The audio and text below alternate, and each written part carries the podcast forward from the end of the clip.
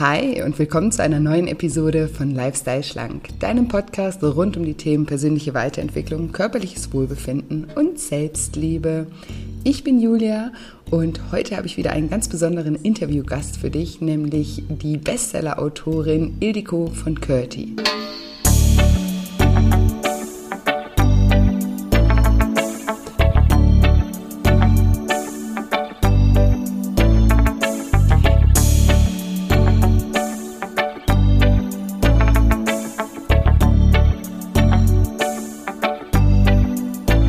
Du dich fragst, von welchen gesellschaftlichen Normen und Ansprüchen wir Frauen uns befreien dürfen, dann bist du in dieser Folge genau richtig.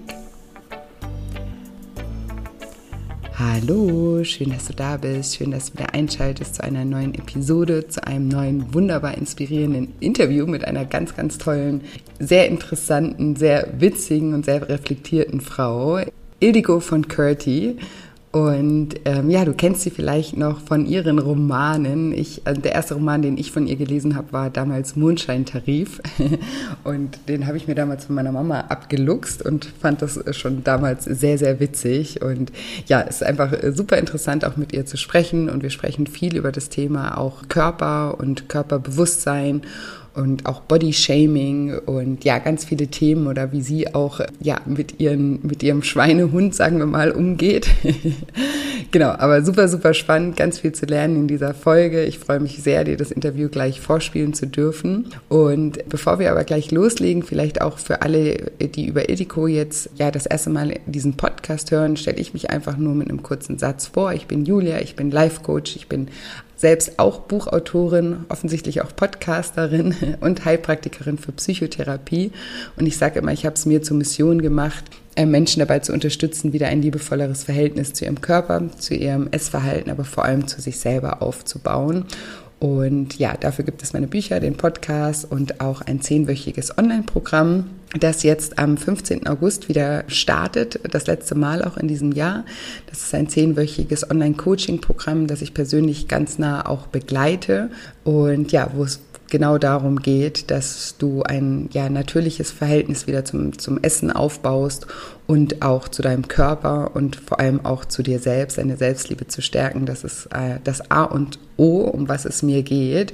Und während wir das tun, kannst du natürlich auch an Gewicht verlieren, wenn das immer noch der Anspruch ist. Viele meiner Teilnehmer haben auch große Abnahmen geschafft, aber eben das alles im Namen der Selbstliebe und nicht im Namen der Selbstoptimierung oder gesellschaftlichen Normen oder Zwängen. Und ja, falls dich das interessiert und du darüber mehr erfahren möchtest, kannst du gerne mal auf shinecoaching.de unter dem Reiter Lifestyle Schlank nachlesen. Da findest du auch ein kleines Video von mir, wo ich das Programm noch ein bisschen näher erkläre. Du kannst mir aber auch jederzeit super gerne schreiben, gerne auch bei Instagram. Da findest du mich unter julia-scheincoaching. Da antworte ich dir super gerne auch persönlich. Oder ja, du kannst uns auch gerne eine E-Mail schreiben. Was auch immer noch sehr hilfreich sein kann, um einfach so ein bisschen einen besseren Einblick zu bekommen, was das Programm bewirkt bei den Teilnehmern und vielleicht auch bei dir bewirken wird, ist, wenn du dir einfach mal ein paar Teilnehmerinterviews anhörst. Hier in diesem Podcast gibt es ganz viele Interviews mit ehemaligen Teilnehmern, wo wir eintauchen, ja, in die Erkenntnisse und das, was, was die Teilnehmer aus dem Programm für sich gewinnen konnten oder dir einfach auch mal auf der Webseite die Erfahrungsberichte durchliest. Auch auf scheincoaching.de unter dem Reiter Lifestyle Schlank findest du auch die Erfahrungsberichte. Manchmal gehe ich auch bei Instagram mal mit einem Teilnehmer live. Wenn du da in diesen IG-Videos mal äh, nachschaust, dann findest du da auch ein paar Interviews mit Teilnehmern. Und wie gesagt, im Moment könnt ihr euch noch anmelden für den letzten Programmstart in 2022. Das ist der 15. August. Da starten wir alle gemeinsam in diese transformierenden, wundervollen, erkenntnisreichen zehn Wochen. Und ich freue mich schon sehr. Ich freue mich auch über jeden, der sich schon angemeldet hat. Ich freue mich wahnsinnig, euch bald persönlich kennenzulernen und mit euch voll durchzustarten. Schön, dass ihr dabei seid. Jetzt möchte ich euch aber nicht länger auf die Folter spannen und sage, liebe Ildiko, stell dich doch meinen Zuhörern gerne mal vor. Oh, das ist die große Frage, äh, wer oder was bin ich? Ähm, ich bin, was fällt mir eigentlich als erstes ein, finde ich ganz interessant. Ich bin Mutter von zwei Söhnen, 12 und 15 Jahre alt, äh, was jeden Tag eine neue Herausforderung ist und mir die Liebe meines Lebens beschert hat. Ähm, ich bin Ehefrau, ich bin Hausfrau, Ich bin Autorin, ich bin Journalistin, ich bin Podcasterin.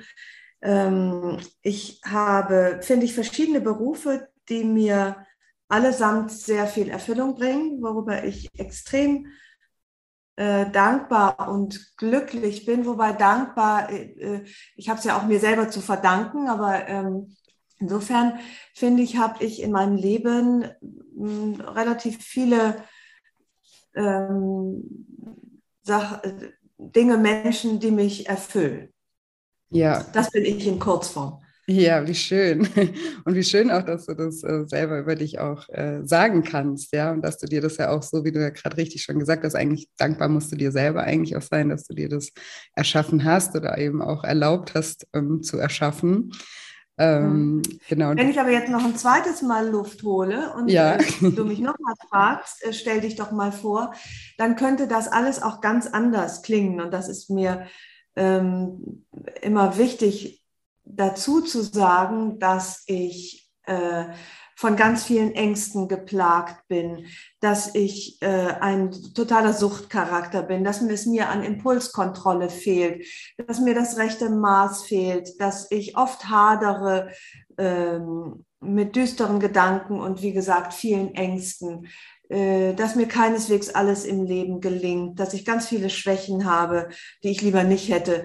Das finde ich wahnsinnig wichtig dazu zu sagen. Äh, mein Leben ist kein Märchen.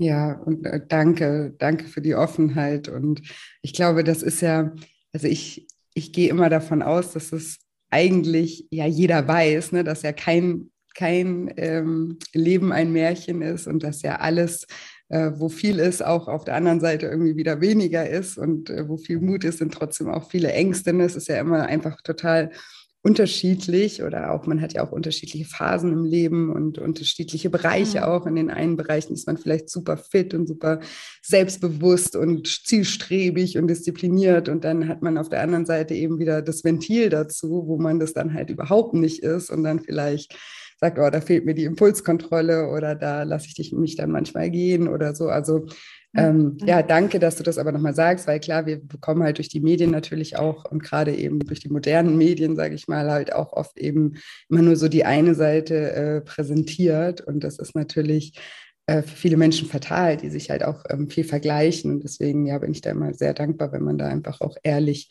ähm, drüber spricht. Vielleicht wollen wir auch gerade da ähm, auch äh, starten mit, wenn du sagst, ähm, ich bin in vielen Dingen maßlos, weil wir haben ganz kurz jetzt nur mal angeschnitten, auch im, im Vorgespräch, weil ich dir auch ein bisschen erklärt habe, um was es bei mir im Podcast geht.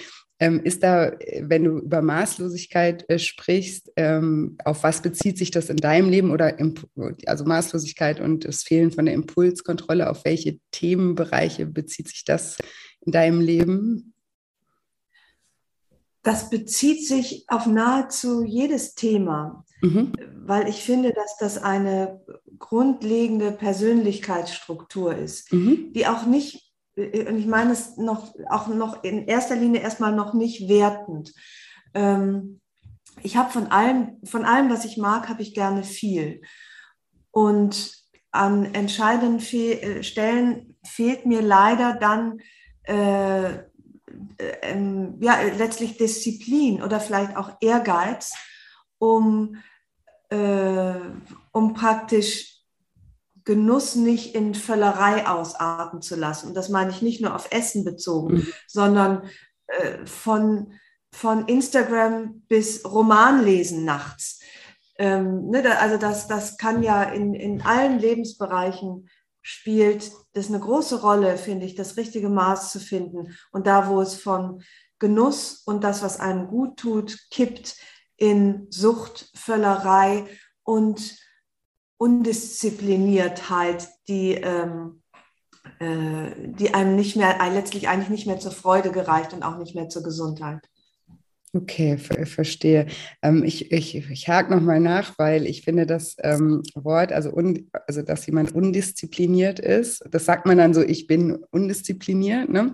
aber du bist ja Autorin und hast mehrere Bestseller auch äh, geschrieben und ich bin ja selber auch Autorin und weiß zum Beispiel, wie viel Disziplin es auch braucht, irgendwie sich selbstständig hinzusetzen und irgendwie an einem Buch ähm, zu schreiben und wie viele Stagnationsphasen man dann vielleicht auch hat, wo man irgendwie jetzt nicht äh, weiterkommt mhm. und sowas. Also generell würde ich ja behaupten, äh, fehlt es dir wahrscheinlich eben nicht an Disziplin, also an dieser Eigenschaft, die, die, die hat jeder, glaube ich, auch der selbstständig ist, ne? also äh, bestimmt äh, in sich. Ähm, was ich immer spannend finde, und da würde ich dich einfach fragen, könntest du dir auch vorstellen, dass es halt gar nicht wirklich an der Disziplin an sich liegt? Also das wäre ja dann auch wieder nur so ein ähm, Dagegenhalten, sage ich mal, so, oh, ich will jetzt mich irgendwie gehen lassen. Ähm, und auf der anderen Seite steht dann irgendwie so dieser Finger, der dann sagt so, nein, aber du darfst nicht, ne?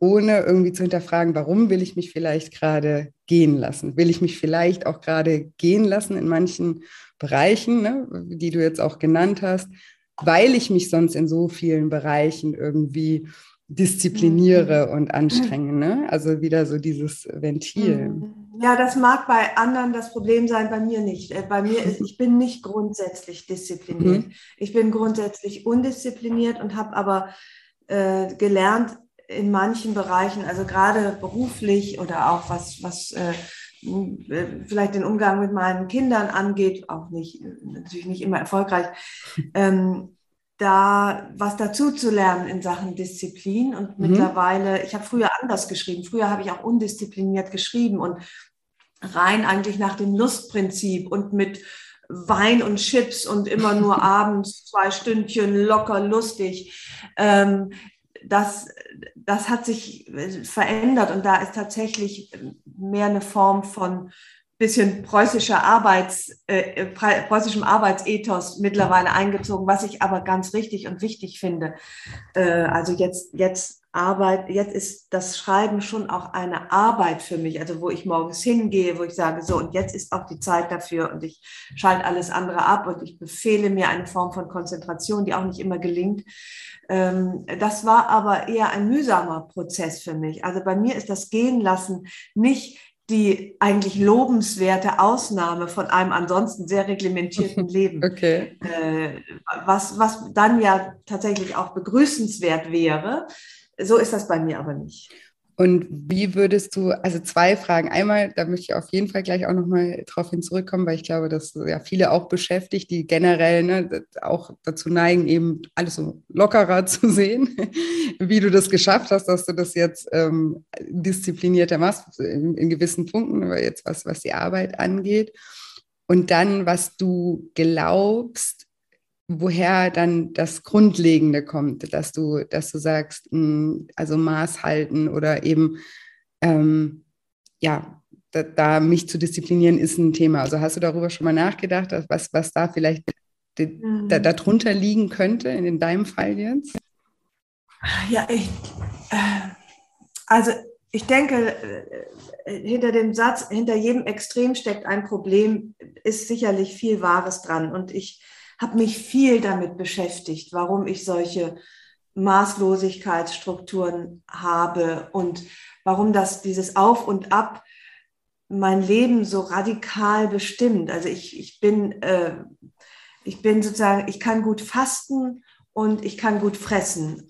äh, und, das, und aber ich kann, also wenn, wenn man jetzt das, das Essen als, als ähm, als Pass pro Toto nimmt ne, für mhm. mein Leben. Also ich, ich bin immer zwischen so Extremen Extrem. geschwankt. Mhm. Äh, was Stimmung angeht, also wie gesagt, fasten oder fressen, aber nie das eine Stück Schokolade im Mund zergehen lassen und dann war es das auch. Ich, ich glaube, es liegt daran, dass ich, ähm, weiß ich nicht, mir nie das Prinzip klar gemacht wurde, dass man vom Guten auch zu viel haben kann und dass es dann nicht mehr gut ist. Und das ist, würde ich sagen, eine typisch egozentrisch, egoistische, leicht narzisstische Persönlichkeitsstruktur, die da zugrunde liegt. Woher die nun kommt, das würde, glaube ich, zu weit führen. Das ist mir auch schon relativ klar. Äh, äh aber das ist, ja, das sind so diese selbstvergnügten, ich-vergnügten Menschen, die, die eigentlich nicht einsehen, warum sie aufhören sollen, wenn es am schönsten ist. Okay, äh, das, das habe ich verstanden. Aber da, da spielt ja dann trotzdem, weil du sagst, dir wurde sozusagen nicht, nicht beigebracht, dass, dass, dass es da auch äh, Grenzen gibt, aber spürst du diese Grenzen? Also du spürst ja wahrscheinlich, also weil man fühlt sich, deswegen habe ich auch gefragt, weil bei vielen ist zum Beispiel auch so ein innerer Rebell, ja, der sich so auflehnt, so eben, ja, warum mhm. soll ich mhm. mich einschränken? Äh, ist doch ja. schön so oder eben auch was vielleicht, was eben auch in der Erziehung schon entstanden ist, irgendwie, wenn man vielleicht auch als Kind schon arg reglementiert wurde und nicht durfte oder der Bruder durfte und man selber durfte mhm. nicht oder ne, dass dann sowas so ein Inner, der, der gar nicht bewusst ist, aber der sich so auflehnt und sagt so, ja, jetzt, ich darf und warum sollte ich mich überhaupt einschränken in meinem Leben? Ich äh, darf jetzt, wenn wir jetzt beim Essen bleiben, so viel essen, wie ich will. Ähm, mir, mir, ja. ne, mir kann keiner was. Nur das Leben, also ich sehe es immer so, das balanciert sich ja selber wieder aus. So, das heißt, wir in dem, in dem Moment wollen wir dann ganz viel, ganz viel Freude und essen und essen und wollen uns jetzt da nicht einschränken oder rauchen oder trinken oder arbeiten zu viel, was auch mhm. immer. Ne? Und auf der anderen Seite entsteht ja aber immer eine Einschränkung, ja, weil wir uns dann vielleicht nicht mehr wohlfühlen, weil wir uns, weil wir irgendwie Schuldgefühle haben, trotzdem, ne, trotz diesem Ding, weil wir irgendwie merken, es tut mir ja eigentlich, mhm. tut es mir ja nicht gut, ne? Also in dem Maße. In dem Maß würde es mir gut mhm. tun, aber in dem Maße, wenn man die Balance irgendwie verlässt, merkt man ja immer irgendwie auf der anderen Seite geht die, die, die, die, wie sagt man, die Wippe wieder runter, ne? Und dann ja ähm, bewegt man sich da? Also merkst du das auch? Ja, aber wenn das so wäre, dass das Leben sich ständig äh, sozusagen alleine wieder regelt, dann gäbe es ja keine äh, Alkoholiker, es gäbe keine ähm, krankhaft übergewichtigen oder krankhaft untergewichtigen Menschen. Also so, so ist es ja leider überhaupt ja, nicht. Nee, nee, das, das Leben quasi von selbst sagt, so, und jetzt tariere ich das alles wieder aus und nee. landet, äh, man landet sowieso dann irgendwie immer wieder beim gesunden Mittelmaß. Nee, nee, das, oh, das wäre super schön. Wenn das so wäre, so habe ich das nicht gemeint. Ich meinte eher von dem, wenn wir zu viel wollen oder wenn wir dann sagen, ich darf maßlos sein, weil das habe ich irgendwie verdient und ich habe keine Lust, mich da irgendwie einzuschränken, ne, dass wir aber diese Einschränkungen auf der anderen Seite wieder erfahren trotzdem. Also auch wenn wir jetzt maßlos essen, maßlos trinken, eben ist die Einschränkung ja auf der anderen Seite, dass wir krank werden, dass wir eben unglücklich werden, dass unsere Familien auseinanderbrechen, keine Ahnung, irgend, ne? also es gibt diese diese, dieses andere Extrem spielt halt immer mit. Das meinte ich damit nicht. Also es wäre cool, wenn sich das dann wieder mhm. ausbalanciert. Ja, aber es ist natürlich so, dass man sich ja dann trotzdem nicht abschrecken lässt von dem zu viel, auch wenn man weiß, dass der Preis, den man dafür zahlt, äh, dann unter Umständen doch ganz schön hoch sein kann. Also so wie ich, ich habe Kette geraucht, viele Jahre. Und natürlich äh, macht die vierte Zigarette oder die zehnte dem Körper keine Freude mehr. Und das merkt man ja auch, ne? wenn man so mhm. Abend irgendwie 20 Zigaretten am Stück raucht. Ähm, das ist ja auf nahezu keiner Ebene mehr lustvoll oder, mhm. oder irgendwie geiles Gefühl. Und dass man es trotzdem tut, ähm, da beginnt halt diese, diese Suchtpersönlichkeit, die, äh, die eben wieder besseres Wissen mhm. ähm, Geist, Körper und Seele eigentlich damit malträtiert. Ja, und du hast aber gerade gesagt, du hast geraucht, du hast Kette geraucht, jetzt rauchst du nicht mehr. Ähm, gar nicht mehr? Nee, ich habe äh, nee, hab vor vielen Jahren aufgehört und habe dann aber irgendwann wieder angefangen und habe dann, wurde so eine Sommerraucherin. Ich habe dann sechs Wochen in den Ferien geraucht, aber auch wieder ganz viel. Also es ist mir nie gelungen, äh, vielleicht mal abends zwei, drei Zigaretten zu rauchen, so die guten Zigaretten. Mhm. Äh, und äh, habe dann auch immer wieder gekämpft mit dem Aufhören und dann zog sich der Sommer, meine Sommerrauchzeit auch manchmal doch bis Weihnachten hin, weil äh, im Herbst war es ja auch noch warm.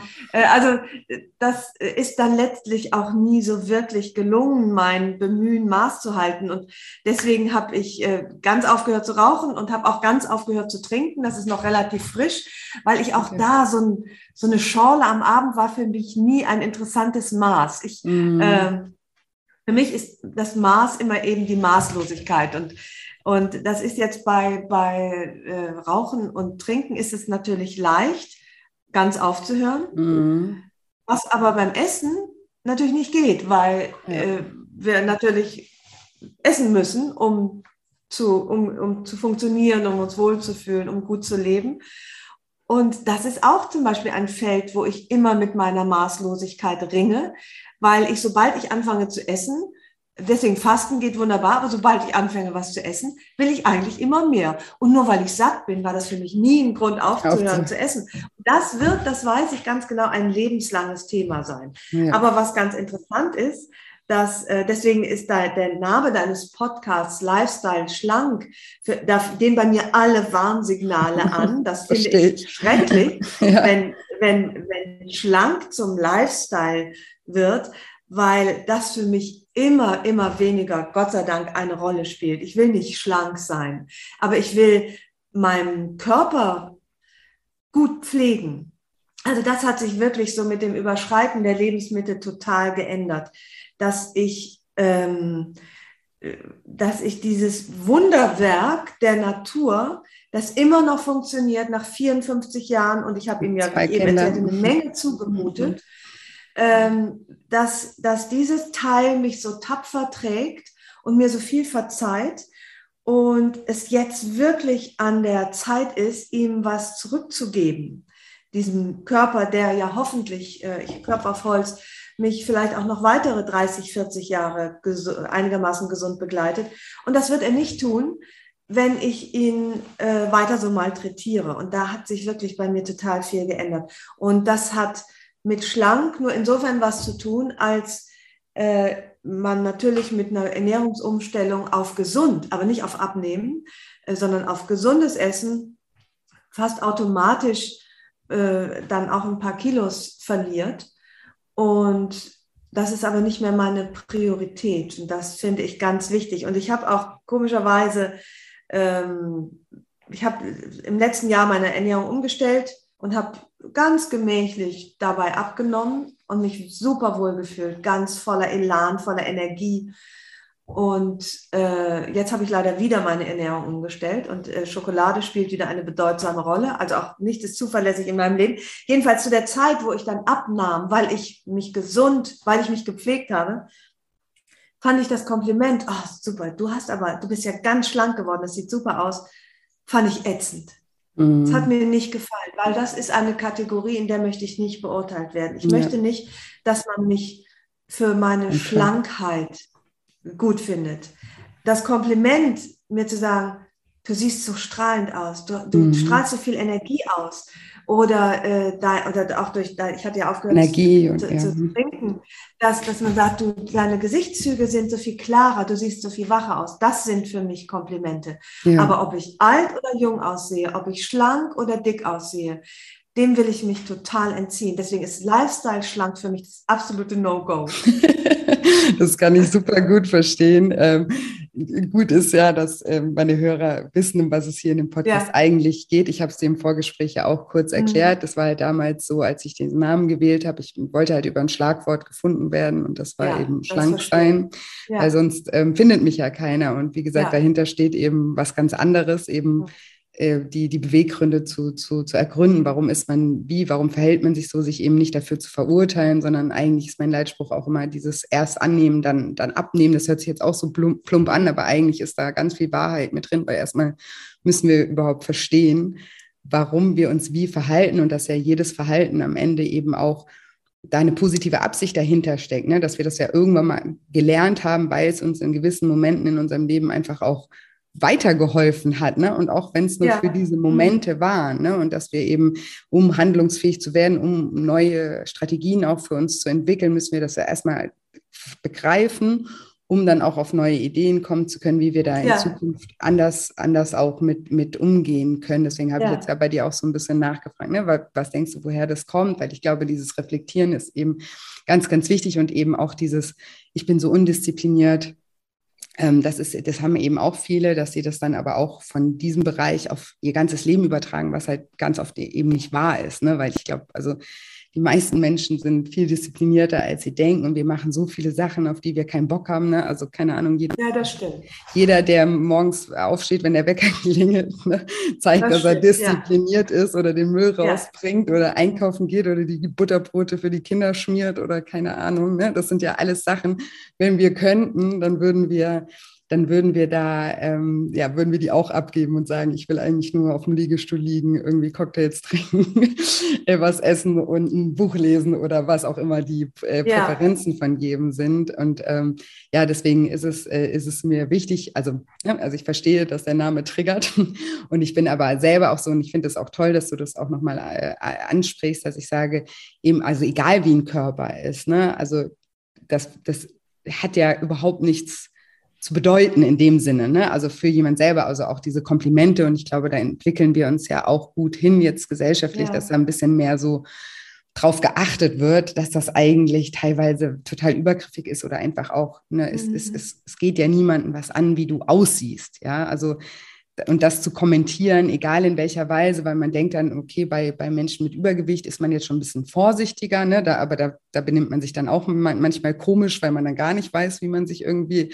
mhm. ausdrücken soll. Aber auch bei Menschen, die vielleicht, also ich bin zum Beispiel sehr sportlich, weil ich, ähm, ich, ich bin Profi-Wakeboard gefahren viele Jahre, also es ist mhm. sowas wie Wasserski und ich surfe auch und ich skate, ne? aber ich gehe zum Beispiel nie ins Fitnessstudio oder, ne? also ich sage immer, ich mache immer nur Sport, der mir Spaß macht und den mache ich nicht, ja, weil, es Sport, weil es Sport ist, um Muskeln aufzubauen oder weil ich da irgendwie, sondern weil ich halt den Sport an sich halt irgendwie liebe und, und, und auch brauche. Ja. Bestimmt auch in einer gewissen Weise auch das Adrenalin und das, was damit irgendwie zusammenhängt. Mhm. Aber ich werde zum Beispiel auch ganz oft kommentiert. Ne? Also ist mir jetzt gerade letztes Wochenende wieder passiert, dann stand ich irgendwo, dann kommt irgendein Typ an und sagt so, du bist viel zu muskulös. Ne? Und dann ja. Das ist dann auch was, wo das triggert mich auch, weil ich mir denke, sag mal, habe ich dich nach deiner Meinung gefragt? Habe ich dich gerade angeguckt und gesagt, so, hey, also du hast einen viel zu dicken Bierbauch oder weil das war jetzt in dem Fall so.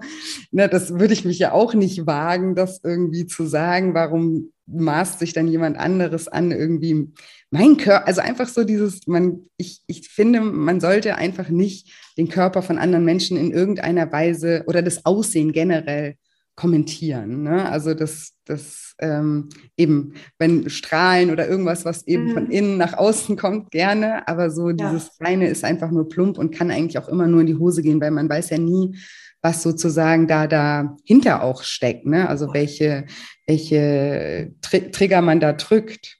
Ja, ja, genau. Ich habe nämlich, ich habe neulich, äh, da habe ich mich an meine eigene Abmachung nicht gehalten und hab, traf eine Frau, die ich lange nicht gesehen hatte.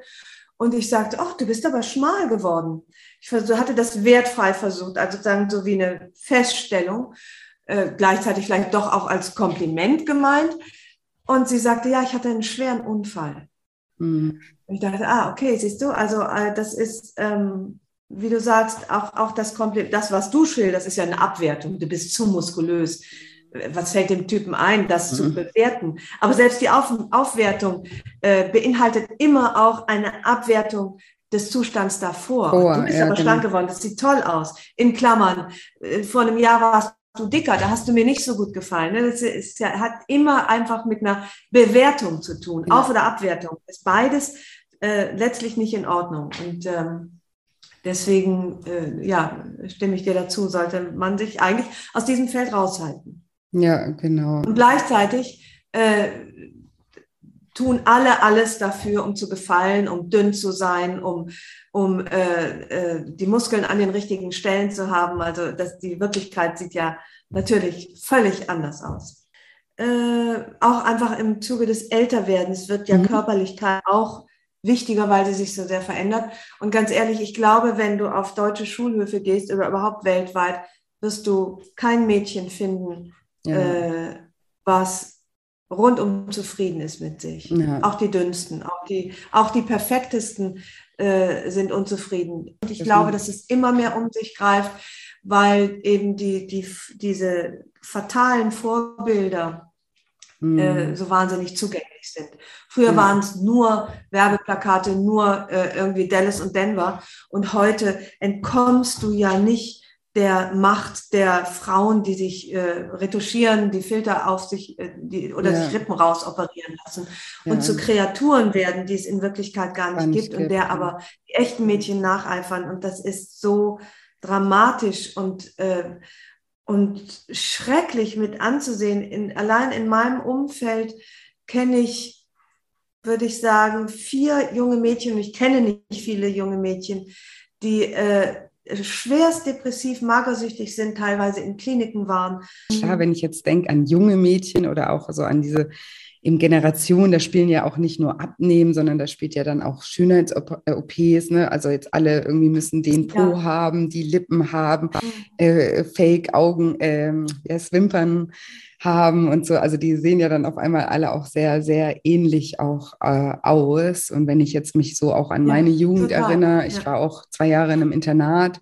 da war, also Magersucht war da eigentlich der Standard. Also muss ich wirklich sagen. Ach, da, ja, also okay. das, das war sehr, sehr, sehr extrem. Wobei ich halt eben auch denke, dass halt gerade auch Mädchen, die jetzt so ein, also ein, Thema, ein wirkliches Thema, also dass das in Krankheit wirklich ausufert, dass ich halt auch immer denke, da ist ja auch, das ist ja nicht nur sozusagen ein ich vergleiche mich und schneide da irgendwie schlecht ab und will es da mithalten, sondern ich glaube halt, da liegt halt auch immer noch viel, viel mehr. Also jetzt gerade auch in diesem Internatswesen, das, ne, das waren halt viele Kinder, die halt ja. halt auch emotional wirklich vernachlässigt waren, da halt irgendwie hingekommen sind und da, da steckt halt dann auch immer viel mehr noch dahinter und wie du hast ja gerade auch gesagt, auch die Schlankesten sind nicht, die, die, die, die, also sind nicht zufrieden, zufrieden oder glücklich ja. mit, ne? Und das ist ja gerade die, die es dann am meisten versuchen. Da ist ja der größte Leidensdruck dann auch dahinter. Das, mhm. das haben wir eben auch gesagt, ne? Du hast ja gesagt, okay, die, die Kippen haben mich nicht abgehalten, obwohl sie nicht mehr geschmeckt haben. Aber irgendwann mal, wenn der Leidensdruck so hoch ist, dann kommen wir in die Umsetzung. Und ich glaube, oder immer erst dann kommen wir in die Umsetzung, wenn wirklich der Leidensdruck ganz, ganz oben steht. Und ich glaube, gerade Mädchen, die so ja wahnsinnig dann sich abnehmen oder da so drauf achten, da muss der Leidensdruck so hoch gewesen sein, dass sie überhaupt dahin gekommen sind. Ne? Und deswegen mhm. darf man ja auf beiden Seiten auch nicht urteilen. Ne? Man kann ja jetzt nicht sagen, ja, okay, Menschen, die mh, hm, jetzt äh, irgendwie die Idealmaße, die wir gesellschaftlich irgendwann mal erfunden haben, haben, die sind jetzt irgendwie glücklich und zufrieden oder die finden sich selber toll, sondern meistens sind es ja die, die so viel dafür tun, weil sie sich ja selber von innen gar nicht toll finden ne? und das dann irgendwie versuchen auch zu, zu kompensieren. Da sind ja oft. Ja, mal, aber es wird schon immer schwerer, sich toll zu finden und über mm. die, äh, so wie man ist, auch wenn das ja auch wahnsinnig propagiert wird. Du mm. musst dich so annehmen, du musst dich toll finden, wie du bist.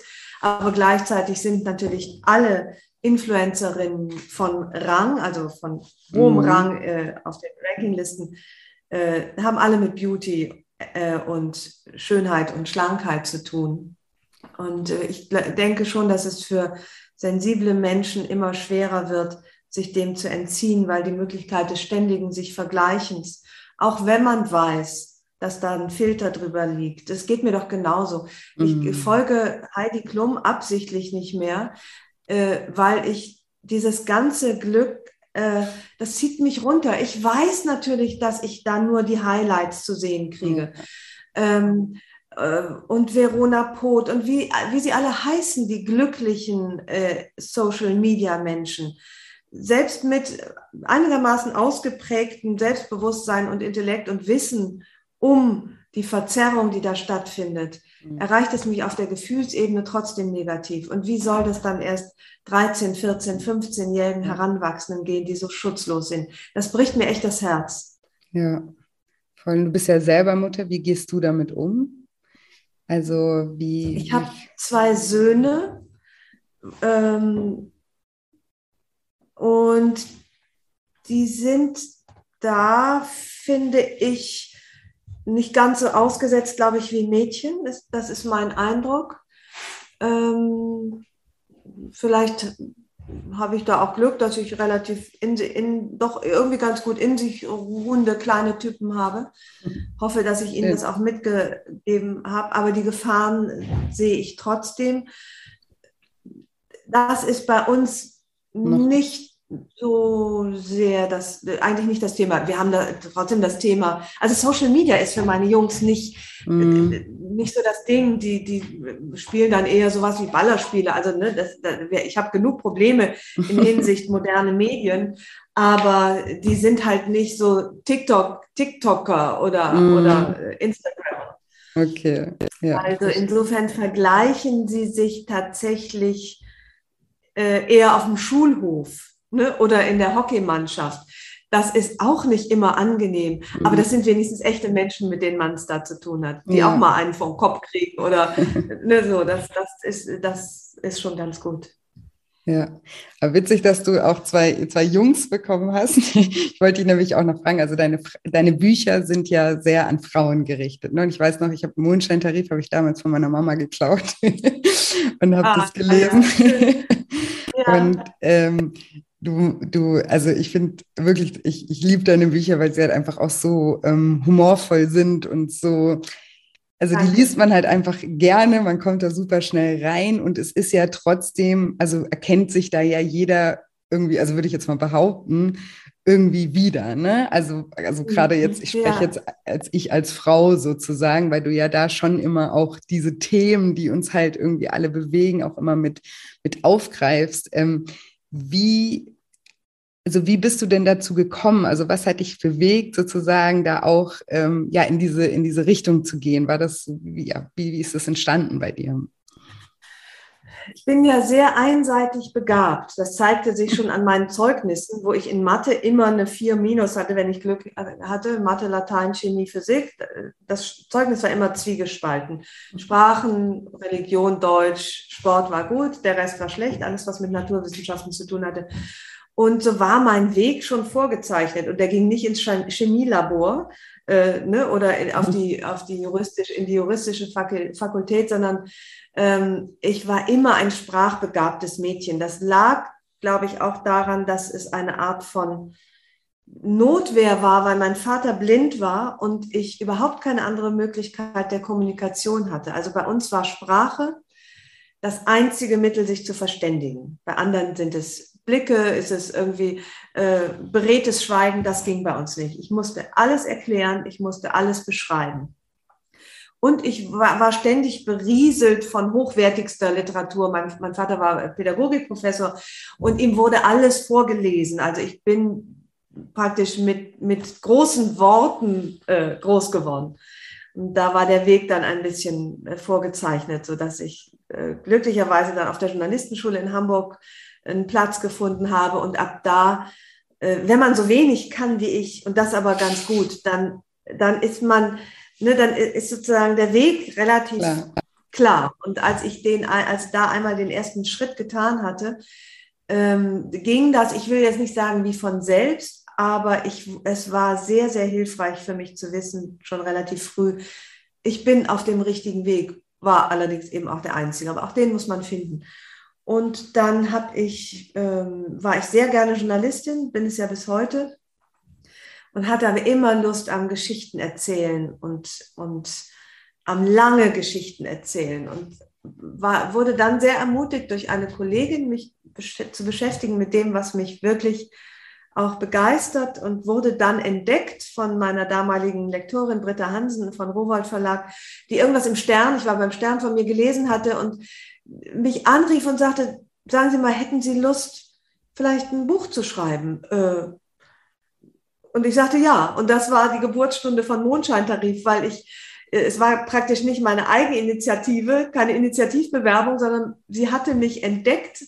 Und darüber, dafür werde ich ihr ewig dankbar sein, weil sie eben etwas in mir äh, wachgeküsst hat, wachgerüttelt hat, was eigentlich nur darauf wartete, wachgerüttelt zu werden. Und das war der Beginn einer wunderbaren Liebesbeziehung zwischen mir und der Schriftstellerei, die ja glücklicherweise bis heute andauert.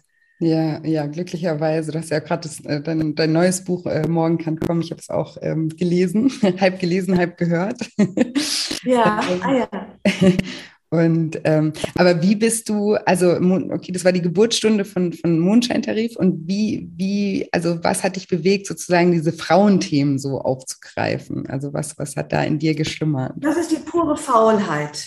okay. äh, weil ich, ich habe einen Roman geschrieben, der nie veröffentlicht wurde, bevor ich quasi von Britta Hansen entdeckt wurde. Das war ein Indianerroman. Äh, das äh, war das, was mich so begeistert hat. Also ein ernsthafter Indianerroman, sehr recherchiert. Ich habe ich hab viele Wochen und Monate in, in Bibliotheken verbracht und das ist ein ganz tolles Buch. Also mit sehr viel Wissen, was da eingewoben ist in eine fiktive Handlung. Und ähm, ich hoffe immer noch, dass der, der Roman entdeckt wird.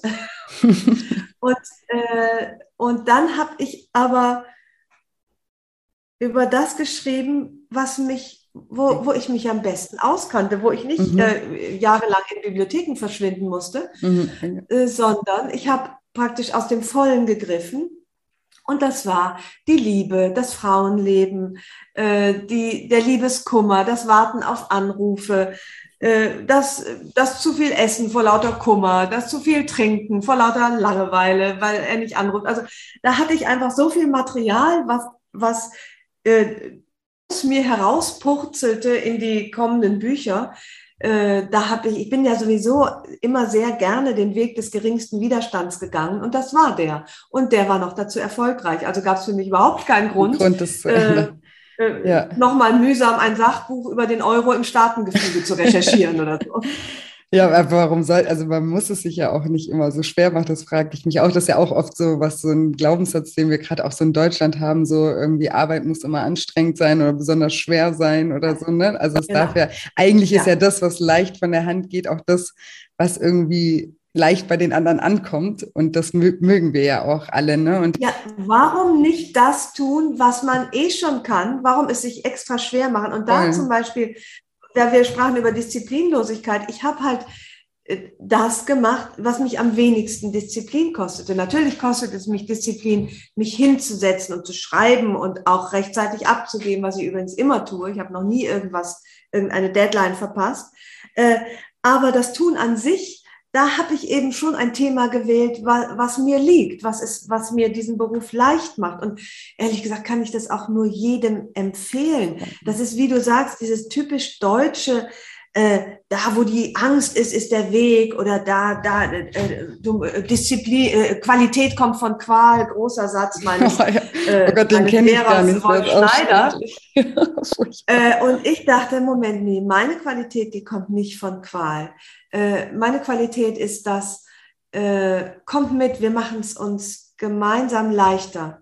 Und das ist, wie du sagst, das, was einem dann leicht von der Hand geht, kommt ja auch äh, fröhlich beim anderen an. Und ja. äh, davon musste ich mich allerdings auch erst ein bisschen emanzipieren, zu sagen, nee, äh, der harte Weg muss nicht immer unbedingt der richtige sein. Ja, oder der bessere und, sein oder so. oder der steile. Ja. Für mich äh, war, ging es insofern immer bergab, weil man da äh, leichter vorankommt. Äh, und das war mein Weg dann aber bergauf. aber ich habe mich nicht so sehr angestrengt. Ja, aber das, es gibt ja auch, glaube ich, diesen Spruch, ähm, irgendwie, die, die meiste Disziplin haben, haben die Menschen, die am wenigsten davon brauchen oder davon am wenigsten Gebrauch mhm. machen. Ne? Die haben am meisten mhm. immer noch mhm. übrig.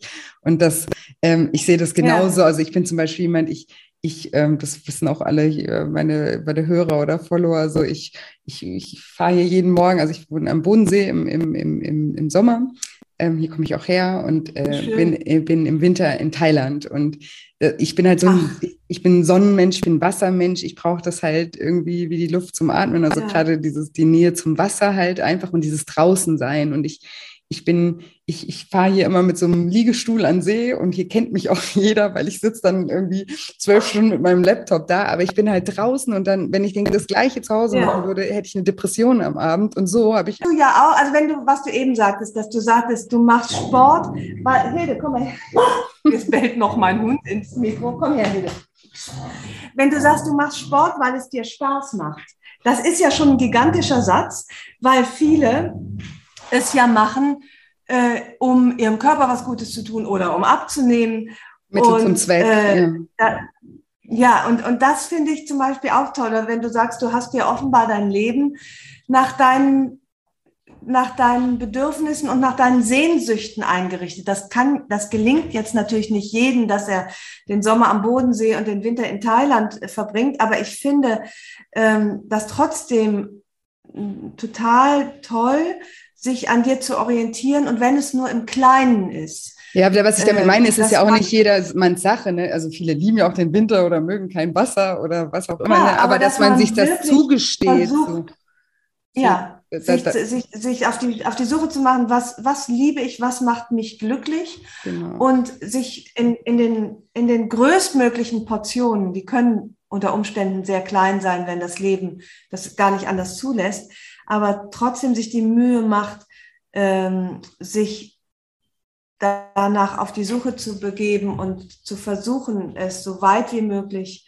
ins Leben einzuladen. Und das klingt, und wie gesagt, es muss nicht Thailand sein. Für mich ist zum Beispiel Freibad das Allergrößte. Mhm. Ähm, und ähm, aber das muss man sich auch manchmal erst eingestehen, wo das Glück überhaupt liegt. Und äh, ich, ich mag zum Beispiel gerne, äh, ich will es noch nicht mal so wertend sagen, leichte Literatur, also so, mhm. so Krimis äh, oder, oder Bücher mit Landhäusern vorne drauf. Die lese ich alle. Das kann ich so gut verstehen. Ja. Und das sind zum Beispiel Bücher, die kann ich in meinem Freundinnenkreis nicht weitergeben, mhm. weil die empfinden das als zu seicht, zu ja. leicht. Ich kriege die auch, ich habe es mal versucht, kriege die dann immer zurück, so mit den Kommentaren, ne, das ist mir wirklich zu leicht, zu seicht. Das, also, und dann habe ich mich immer schlecht gefühlt. Und das mache ich nicht mehr. Ich, ich, ich, ich, ich stehe zu meinen Bedürfnissen. Und ähm, bei dir ist es Thailand und bei mir ist es vielleicht dann eher Sofa oder eben wie du sagst, der und wenn die, wenn ich habe auch den Sport gefunden, der mir Spaß macht, das ist bei mir Schwimmen. Trotzdem quäle ich mich das ein oder andere Mal auch in eine Dehnungs-Yoga-Stunde, weil ich weiß, dass mir das gut tut. Gut tut ja. Also man, man kann nicht nur nach den eigenen Sehnsüchten gehen, sondern auch die, die Ratio spielt ja auch eine Rolle. Ansonsten würde ich nur Erdnussflips und Schokokrossis essen.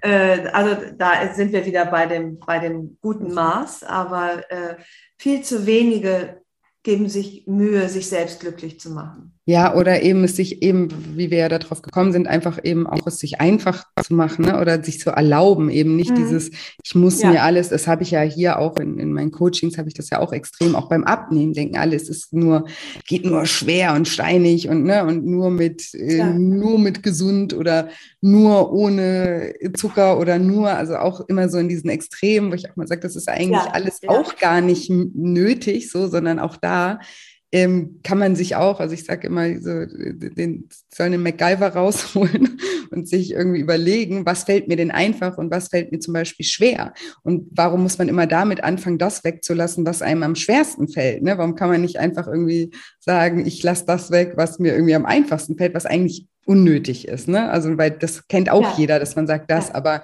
ja.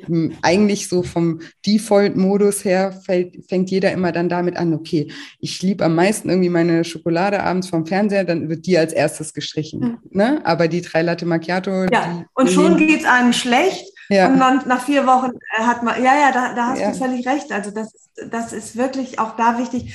Wo sind meine Bedürfnisse eigentlich nicht? Also was, also ich zum Beispiel brauche überhaupt kein Frühstück. Mhm. Das heißt, ich kann spielend leicht auf die erste Mahlzeit des Tages verzichten. Es kostet mich keine Mühe. Es ist, glaube ich, sogar gesund, dieses, dieses Intervallfasten. Äh, das mag mein Körper total gerne. Ich brauche nichts morgens, um in, in die Gänge zu kommen, ja. weil ich ja aber auch abends relativ viel esse. Da fällt es mir viel, viel schwerer zu verzichten. Ja. Also hast du recht, warum nicht erst mal da beginnen, wo der Weg noch leicht ist. Ja, genau. Das versuche ich eben auch immer so auch, mhm. auch zu vermitteln und eben aufs ja. Essen oder aber auch aufs Leben oder auch auf den Job irgendwie auf eigentlich ja. auf alles bezogen oder auch auf Freundschaften. Ne? Warum quälen wir uns in manchen ja. Freundschaften, wo wir merken, eigentlich ist, wenn man das auf die Waage legt, ähm, schneide ich da immer schlecht ab oder werde eigentlich immer nur, ja. ne, gibt viel, viel mehr. Klar gibt es Phasen, aber wenn man es so ne, über die Jahre im Durchschnitt sieht, so habe ich eigentlich an der Freundschaft viel mehr gelitten. Warum muss ich die dann irgendwie mein Leben lang in dem Maß irgendwie fortführen, wenn ich merke, das tut mir eigentlich nicht gut oder eben auf, auf jeden auf Ja, jeden oder Bereich. man lernt auch da sich auch, also ich mache gerade ein äh, Brigitte-Dossier-Thema über die lange Liebe, über, über ähm, älter werdende Ehen, die ganz oft geschieden werden. Also das ist eigentlich die Zeit, wo sich die meisten Paare trennen, ist nach, nach 20, äh, 25 Jahren Ehe. Und äh, auch da gilt das äh, Prinzip, ähm, vielleicht weniger klagen und mehr wünschen. Also dass man nicht in die, in die Opferhaltung geht, sondern sagt, wo liegen denn meine Bedürfnisse und was kann ich tun, um mein Leben und diese Beziehung zu verbessern? Weil es liegt ja alles in unserer eigenen Hand. Es ist eben äh, nicht der Partner, der uns glücklich macht. Es ist nicht der, der, die acht Tafeln Schokolade am Abend. Es sind immer wir, die, die so viel Veränderung herbeiführen können. Und das ist ja mhm. eine wahnsinnig gute Nachricht. wenn man sich aus der Opferhaltung herausbegibt, dass erst dann sich all die Möglichkeiten eröffnen, äh, die man hat und die man nämlich selbst in der Hand hat. Finde ich eine wahnsinnig gute Nachricht. Für alles. Für die Ehe, für die Freundschaft, äh, fürs Essverhalten, für, fürs Älterwerden, fürs Jungsein. Ganz ja. viel liegt im eigenen, mhm. in der eigenen Kraft und Energie. Ja, und in den Entscheidungen, die man eben auch, auch trifft und dass man die eben auch neu ja. treffen kann. Ne? Und das, das also wow. ich glaube, meine dritte Podcast-Folge, die heißt Die Macht einer Entscheidung. Da geht es auch ähm, eben darum, dass wir da eben auch neue Entscheidungen für uns fällen können und dass es ja unsere Entscheidung ist. Also auch, und viele kleine Entscheidungen eben auch einen großen Unterschied in unserem Leben auch machen. Und das ist genau, eine der, ja. der, beliebtesten Folgen, weil das eben, na klar, im ersten Moment ist es ja auch mhm. diese Verantwortung, da hat erstmal keiner Bock drauf, wie jetzt soll auch noch ich, das wird dann oft mit Schuld irgendwie gleichgesetzt, aber ist es gar kein Schuld, mhm. sondern Verantwortung. Ne? Es ist ja so, ich übernehme ja. Verantwortung für mich und mein Glück und ähm, mhm. damit äh, ja, kann ich mir überlegen, wie ich mich in mhm. welchen Fällen irgendwie in, in, in entscheide. Und aber im ersten Moment ist es, wow, jetzt soll ich auch noch schuld sein daran, dass irgendwie das und das und das gerade Kacke läuft in meinem Leben. Ne? Das ist dann im ersten Moment, aber mhm. wenn man weiter darüber nachdenkt oder das eben auch klar aus, also klar mal versteht und reflektiert, was es eigentlich bedeutet, bedeutet das halt eben, dass wir die Zügel in der Hand haben oder Steuer in der Hand haben und hinfahren können, wo, wir Bock drauf haben. Und ähm, ja, und da eben auch in Richtung Glück fahren können. Ne? Und klar geht es ja, da auch mal wieder ja. berg runter und berg hoch. Das ist halt aber auch mhm. irgendwie äh, das, das Leben, aber ähm, gehört dazu, mhm. aber wenigstens die Richtung stimmt, weißt du? Also so, so, so ja, denke ja, ich. Ne? Ganz genau. Denke ich mir ja, das. Das stimmt.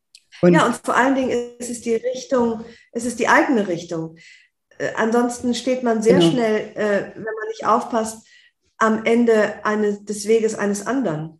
Ja. Wenn man stets sich orientiert, gefallen will äh, und nicht erstmal schaut, wie will ich denn sein, mhm. sondern schaut, wie wollen andere mich haben. Und das ist eben äh, der Weg in, und dann geht man nicht den eigenen Weg.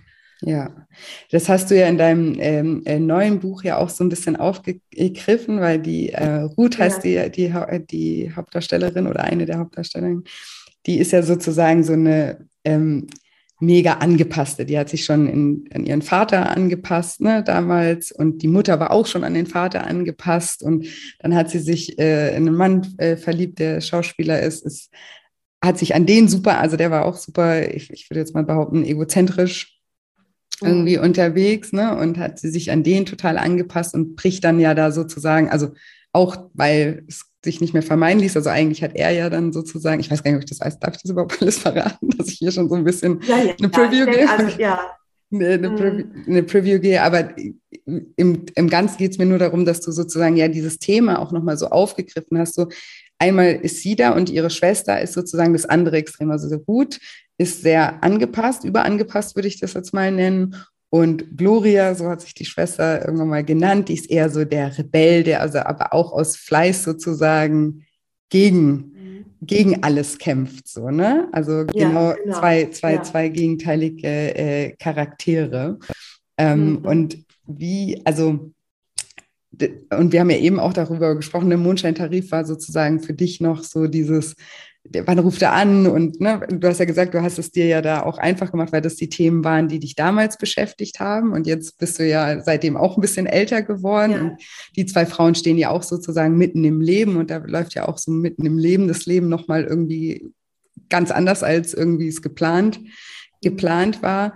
Ähm, wie, also wie gehst du denn persönlich auch mit diesem oder wie erlebst du für dich und für vielleicht dein, auch in deinem Bekanntenkreis dieses Thema einfach älter werden? Weil so ja. wie du es ja gerade auch gesagt hast, ne, nochmal dieses sich neu, neu, neu definieren und nochmal neue, ja, nochmal neu aufstellen, nochmal mhm. neue Verantwortung ja. übernehmen. Wie, wie ist das bei dir? Ja. Also ich habe Morgen kann kommen in dem neuen Roman ähm, ist es genauso wie du sagst, da sind zwei Frauen, die, die, die ähnlich geprägt, völlig, zwei und völlig unterschiedliche Wege gegangen sind. Die eine macht sich klein, zu klein, die andere macht sich groß, zu groß, nämlich mhm. unerreichbar. Mhm. Beide finden nicht äh, den richtigen Umgang eigentlich in, in Beziehungen im Leben. Und beide sind nicht glücklich geworden, weil sie, weil sie eben im Schatten von Dominanz groß geworden sind. Und ähm, ich finde, dass diese, dieses Thema sich befreien und zu bilanzieren und sich zu fragen, wo stehe ich und wo wollte ich eigentlich mal hin? Wer bin ich und wer wollte ich eigentlich mal sein? Ähm, dass das so mit Überschreiten der Lebensmitte total zentrale Themen mhm. werden. Und das erlebe ich bei mir. Ich bin jetzt, ich bin 54 äh, und das erlebe ich bei all meinen FreundInnen. Bei den Frauen noch mehr oder sozusagen offensichtlicher als bei den Männern. Vielleicht weil sie einfach freigebiger äh, darüber sprechen. Und deswegen war das völlig klar, dass, dass das ähm, radikaler natürlich, als es jetzt in meinem Leben der Fall ist, aber dass das Thema des Buches werden würde. Es ist eigentlich ein großer Befreiungsroman geworden. Alle mhm. Charaktere, die da drin vorkommen, ziehen Bilanz und treten aus dem Schatten heraus auf die Bühne ihres eigenen Lebens. Für den einen bedeutet das, äh, der gute Sozi, den ich über alles liebe, dass er sein Leben beendet, also auch eine, seine freie Entscheidung, mhm. eine Befreiung vom Leben. Ähm, für Ruth, die du beschrieben hast, bedeutet das, aus dem Schatten dieser narzisstisch gestörten, toxischen Beziehung rauszutreten. Ähm, für Gloria heißt das, sich ihrer Härte bewusst zu werden und auch zu verstehen, warum ihre Prägungen sie bis immer noch prägen. Und das ist, ein, das hat mir so eine Freude gemacht, diese verschiedenen Personen zu befreien in dem Roman. Und es macht mir auch eine, weil es einfach jetzt so eine wichtige von Veränderungen und Abschieden geprägte Zeit ist. Die Zeit ab in der, in der Lebensmitte. Kinder werden groß, Eltern werden pflegebedürftig oder sterben. Die äh, Beziehungen kommen in die Jahre, Freundschaften zerbrechen vielleicht daran. Ähm, Im Beruf ist man sehr herausgefordert, hat aber auch schon viel Erfahrung. Und dann kommen die Wechseljahre, die nochmal alles über den Haufen schmeißen, weil, weil sich Frauen wirklich sehr, sehr verändern. Mhm. Und das ist, hat nicht nur mit Lebensweisheit zu tun, sondern auch mit sich verändernden Hormonen. Mhm. Und je weniger Östrogen und Progesteron eine Rolle spielen im Körper, desto, desto mh, mm, aggressiver, auch vielleicht aktiver, kritischer, nüchterner werden Frauen. Und das geschieht in allen Beziehungen um diese Zeit, dass die Frauen ähm, eine ganz andere Lust und auch Energie haben zur Selbstverwirklichung, zu sagen, jetzt bin ich dran. Jetzt frage ich nicht mehr, auch ihr Süßen, was wollt ihr denn heute Abend essen? Jetzt frage ich, worauf habe ich Hunger? Ja. Und das ist eine Wahnsinnsumwälzung der viele, viele Beziehungen ja nicht standhalten. Deswegen gibt es eben auch viele Scheidungen, die aber letztlich eine große Chance ist. Und das ist ja wirklich meine Art von Botschaft, ist schon eine Botschaft, äh, sich dieser, dieser Veränderung, dem Wechsel nicht so hilflos auszuliefern, sondern äh, Veränderungen zu gestalten und sie dahin zu nehmen, wo sie nicht zu ändern sind. Sagen wir mal, der Körper, der der immer mehr verhutzelt, diese Verschrumpelung, äh, weniger Energie, mehr Müdigkeit, dass man es da annimmt, eben wo es nicht zu ändern ist, aber ansonsten Veränderung und Krise als äh, Chance zum Mitgestalten begreift und verdammt nochmal den Hintern hochkriegt und sich nicht treiben lässt in Richtung Grube, sondern, sondern sondern sieht, was das jetzt eine fantastische Zeit ist. Eigentlich die Zeit der größten Energie. Ganz viel Erfahrung, ja. ganz viel Wissen, ähm, mehr Testosteron im Frauenkörper, also eine ganz andere, radikalere Energie. Ja. Und das ist dann auch, soll ausgerechnet das die Zeit sein, in der Frauen in der Versenkung verschwinden. Kinder gehen aus dem Haus und Frauen gehen in den Schatten. Das mhm. kann irgendwie nicht Sinn der Sache sein. Das ist ein Energieverlust, den sich die ganze Welt überhaupt nicht leisten, leisten kann. kann. Ja, auch nicht schön.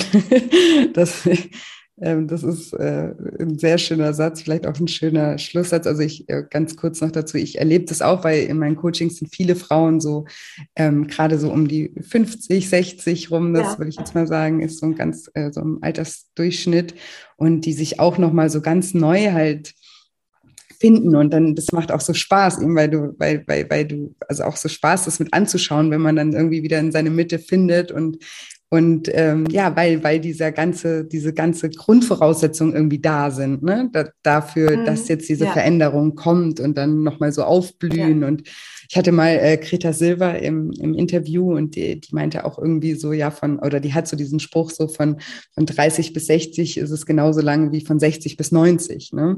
Und das, das stimmt ja eigentlich auch so, ne? Diese Relation, die wir haben, dass wir dann oft denken, so, oh, dann ist irgendwie vorbei, dabei liegt noch so viel äh, Zeit ähm, und eben auch Zeit, die wir dann auch für uns nutzen können als, als Frauen vor uns. Und ja, finde ich super schön. Und ähm, ich kann auch wirklich dieses Buch nur empfehlen. Ich war wieder so, einfach macht einfach äh, Spaß, es ist äh, unterhaltsam und es ist trotzdem eben so zwischen den Zeilen, man, es regt ja trotzdem zum Reflektieren an, ne? dass man mhm. so eben, oder man, man reflektiert sich selber oder man erkennt dann in den Charakteren irgendwie seine Freunde oder seine, ja. seine, seine, Familienmitglieder ja. oder wen auch immer. Und irgendwie macht es ja trotzdem, ne, auch in dem Sinne, deswegen ist auf jeden Fall auch eine Botschaft dahinter. Das habe ich schon auch so empfunden.